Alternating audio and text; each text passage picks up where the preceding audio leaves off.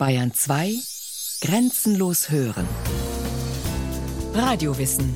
Montag bis Freitag kurz nach 9 und Montag bis Donnerstag kurz nach 15 Uhr.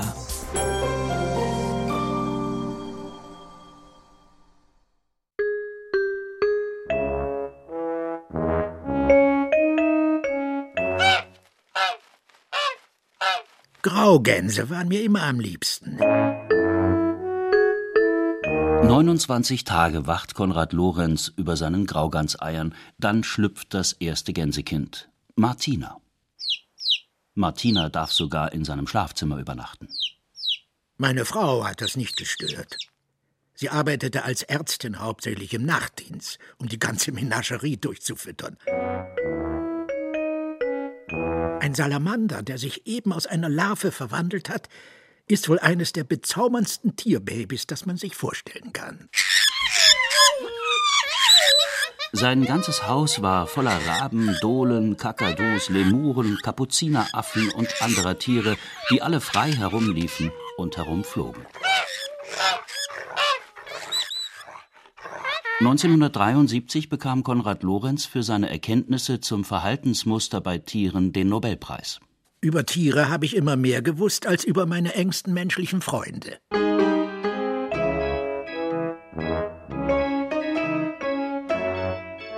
Der Verhaltensforscher Konrad Lorenz, der sich selbst als Tierpsychologe bezeichnete und den das Magazin Der Spiegel einen Einstein der Tierseele nannte, zog mit Vorliebe halbzahme Vogelkinder groß.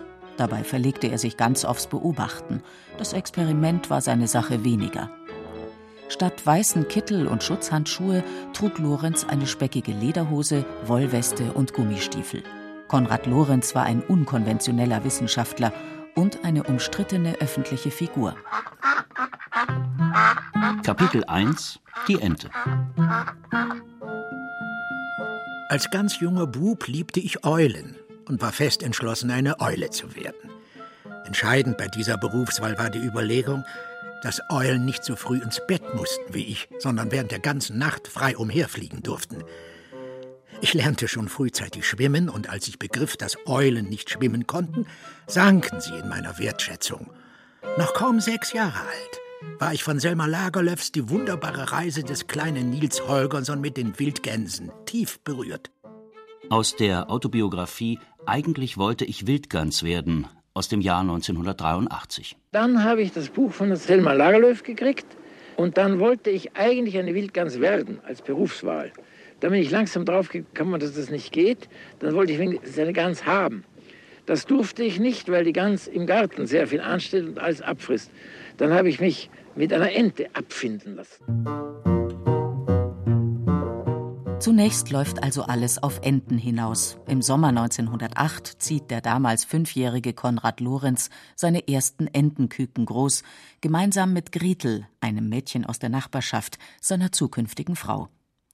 In Altenberg bei Wien warten die Kinder mit ihren Schützlingen durch die seichten Seitenarme der Donau und lernen bald, die verschiedenen Lautäußerungen richtig zuzuordnen. Egal, ob es um Hunger, Kälte oder Kontaktbedürfnis geht, Konrad Lorenz wird zu einer feinfühligen Entenmutter, die von ihren Entenkindern vorbehaltlos akzeptiert wird. Das Phänomen der Prägung, das Lorenz in den 30er Jahren des 20. Jahrhunderts ausführlich beschreiben wird, geht auf die spielerische Erfahrung zweier Kinder mit halbzahmen Hausenten zurück. Als Prägung definiert Konrad Lorenz eine irreversible Form des Lernens. In einer relativ kurzen, genetisch festgelegten Zeitspanne werden durch Reize aus der Umwelt die Objekte sozialer Beziehungen unwiderruflich festgelegt. Schlüpft zum Beispiel ein Küken in Obhut des Menschen aus dem Ei und ist dieser das erste Lebewesen, mit dem es in Kontakt tritt, dann wird das Küken glauben, der Mensch sei seine Mutter und ihm die ganze Kindheit hindurch auf Schritt und Tritt folgen. Das Verlangen nach mehr Tieren und nach mehr Erkenntnis wächst beständig. Konrad Lorenz studiert erst Medizin, dann Zoologie in Wien. Er heiratet seine Gretel, legt im elterlichen Garten einen Ententeich nach dem anderen an und hält eine Dohlenkolonie auf dem Dachboden. Der weitläufige Altenberger Landsitz des Vaters verwandelt sich Stück für Stück in einen Tierpark. Nach dem Zweiten Weltkrieg wird Lorenz dort sein eigenes Forschungszentrum eröffnen. Inventarliste 15 Seidenreiher, 32 Nachtreiher, 6 Weiß- und 3 Schwarzstörche, viele Stockenten, viele Hochbrutenten, viele Türkenenten, zwei Brautenten, neun Mäuse und ein Wespenbussard, ein Kaiseradler, sieben Mönchsittiche, 20 Kolkraben, vier Nebelkrähen, eine Rabenkrähe, sieben Elstern, über 100 Dohlen, zwei Eichelheer, zwei Alpendohlen, zwei graue Kardinäle, drei Gimpel, Dazu Hunde, Katzen, Im Rückblick wird Konrad Lorenz behaupten, sich für seine Mitmenschen immer nur in ihrer Eigenschaft als irgendwie besondere Tiere interessiert zu haben. Seine Frau Gretel hält ihm trotzdem lebenslang die Treue. Mit ihrer Arbeit als Ärztin finanziert sie den bald sehr kostspieligen privaten Zoo ihres Mannes und unterstützt seine vergleichenden Tierstudien an Vögeln. Das Haushaltsbudget wird über Gebühr belastet, denn die Anträge auf entsprechende Forschungsstipendien werden fast immer abschlägig beschieden. Kapitel 2 Die Gans Für die Nacht hatte ich meinem Gänsekind Martina eine wunderbare, elektrisch gewärmte Wiege bereitgestellt. Als ich daran war einzuschlafen, hörte ich, wie Martina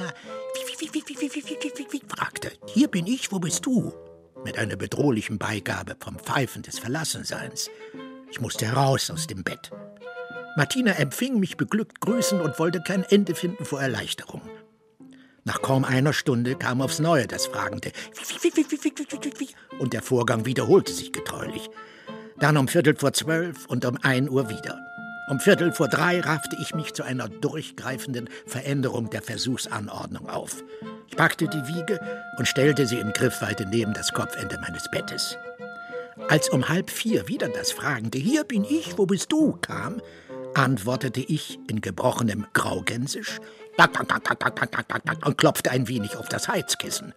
Und ich glaube, ich würde noch heute so antworten, wenn ich fest schlafe und jemand leise zu mir sagte: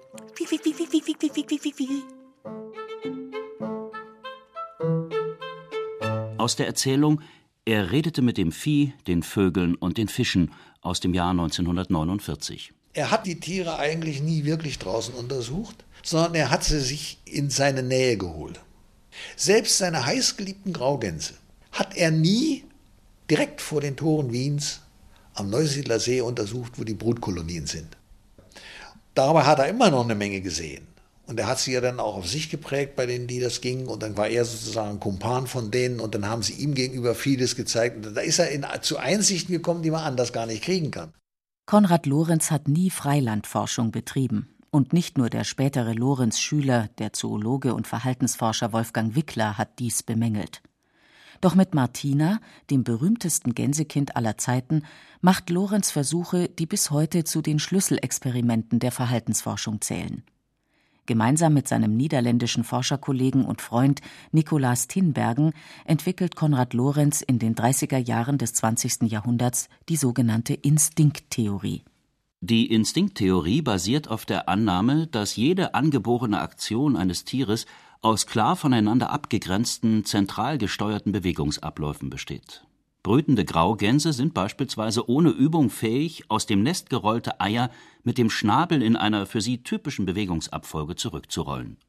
Rutscht das Ei seitwärts weg oder wird es vom Versuchsleiter entfernt, läuft die Bewegung auch ohne Ei ins Leere.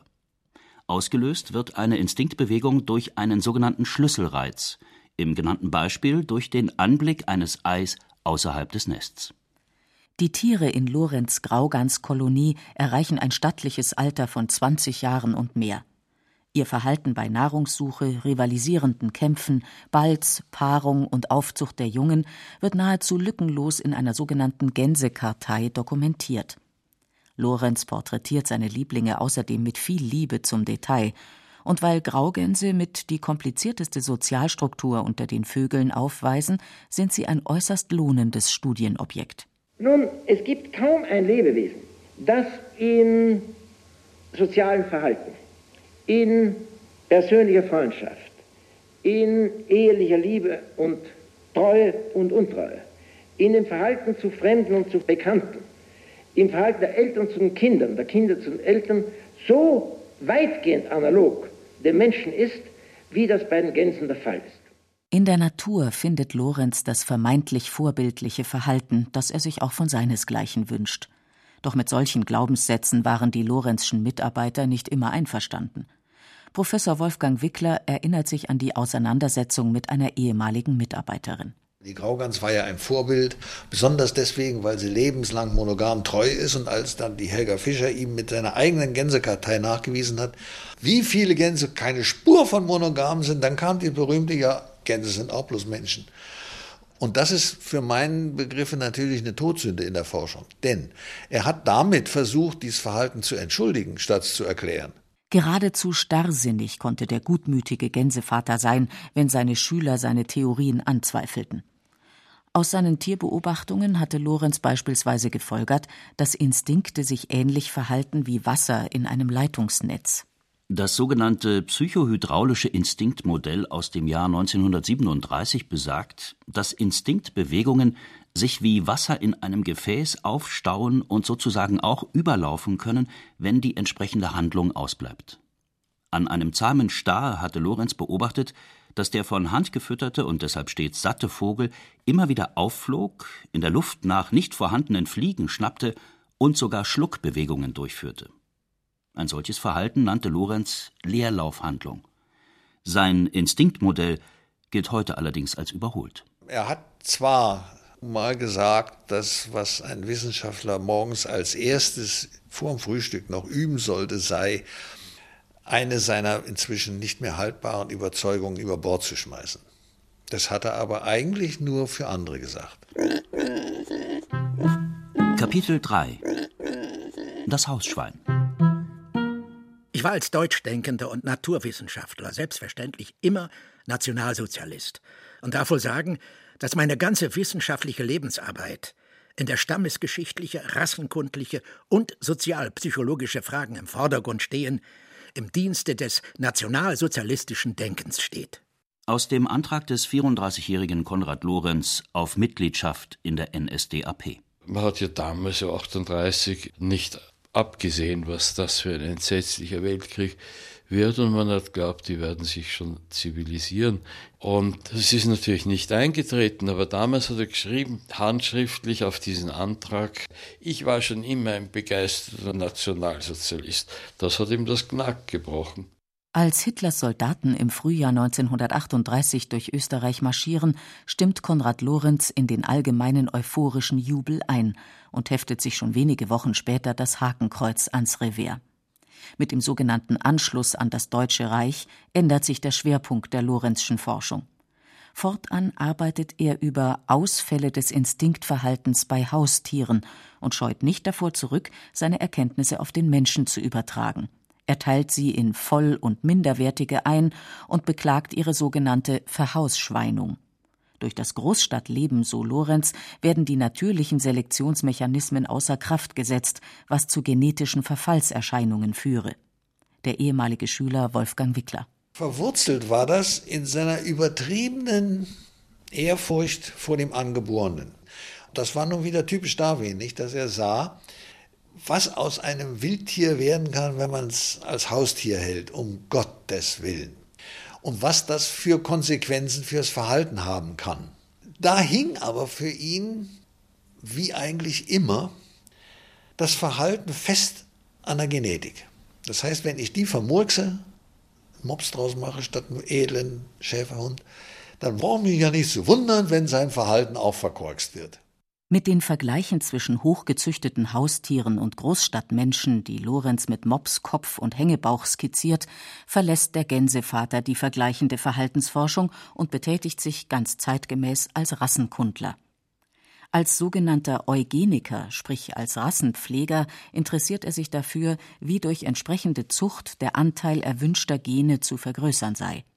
Von dieser Idee lässt er sich bis zuletzt nicht abbringen. 1940 wird er zum Professor für Psychologie an der Philosophischen Fakultät in Königsberg ernannt, doch seine Lehrtätigkeit endet bereits ein Jahr später. Lorenz muss als Soldat zur Wehrmacht und dann als Heerespsychiater ins besetzte Polen. 1944 gerät er in sowjetische Gefangenschaft und kommt erst vier Jahre später zurück nach Österreich.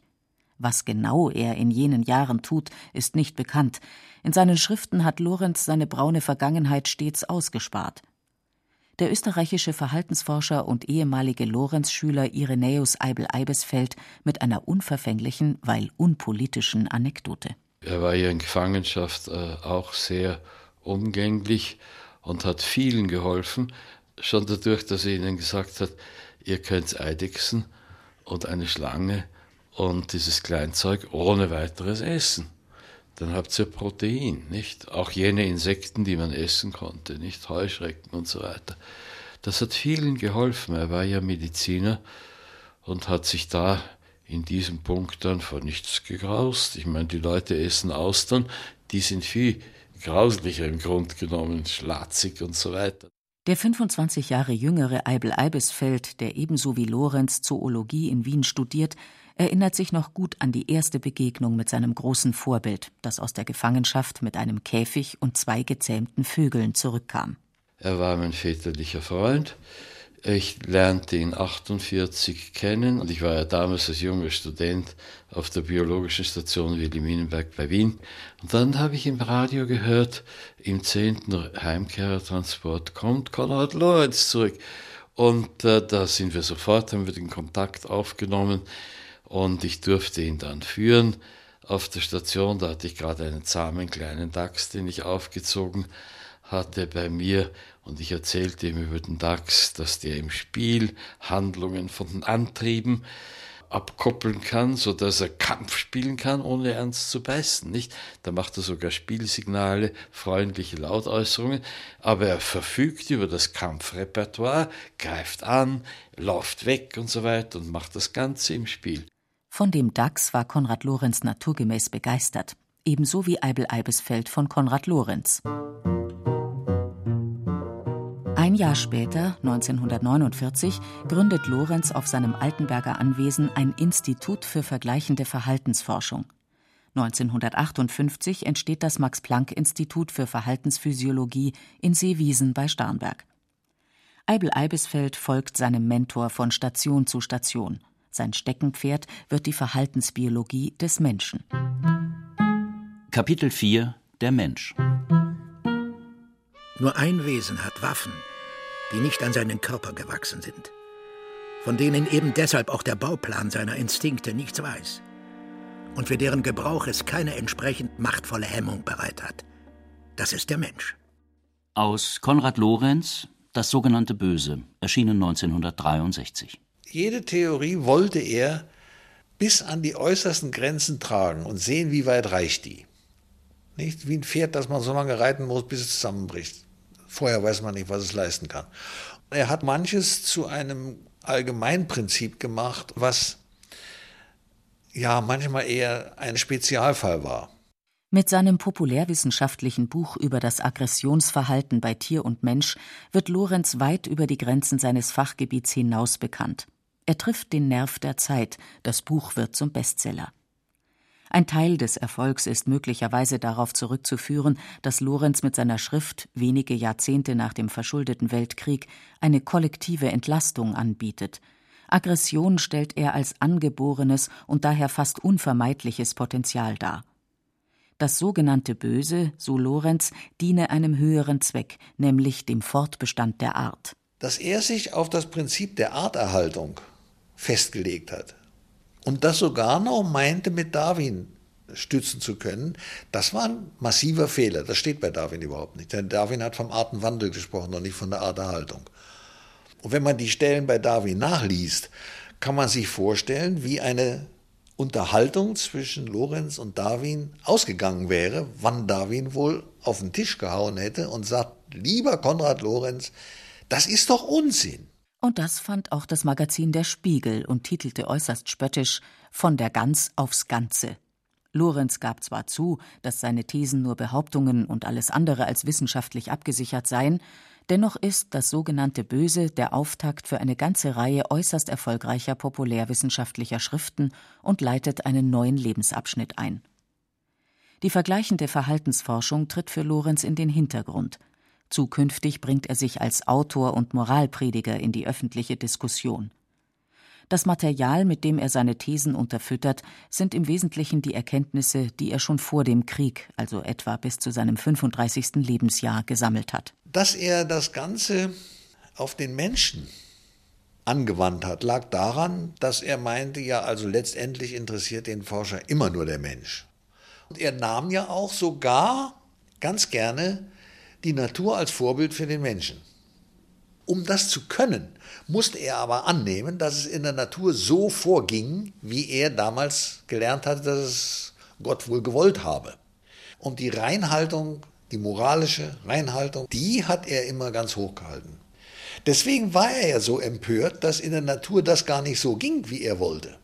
Wenn der Mensch sich wirklich die Natur zum Vorbild nähme, na Mahlzeit.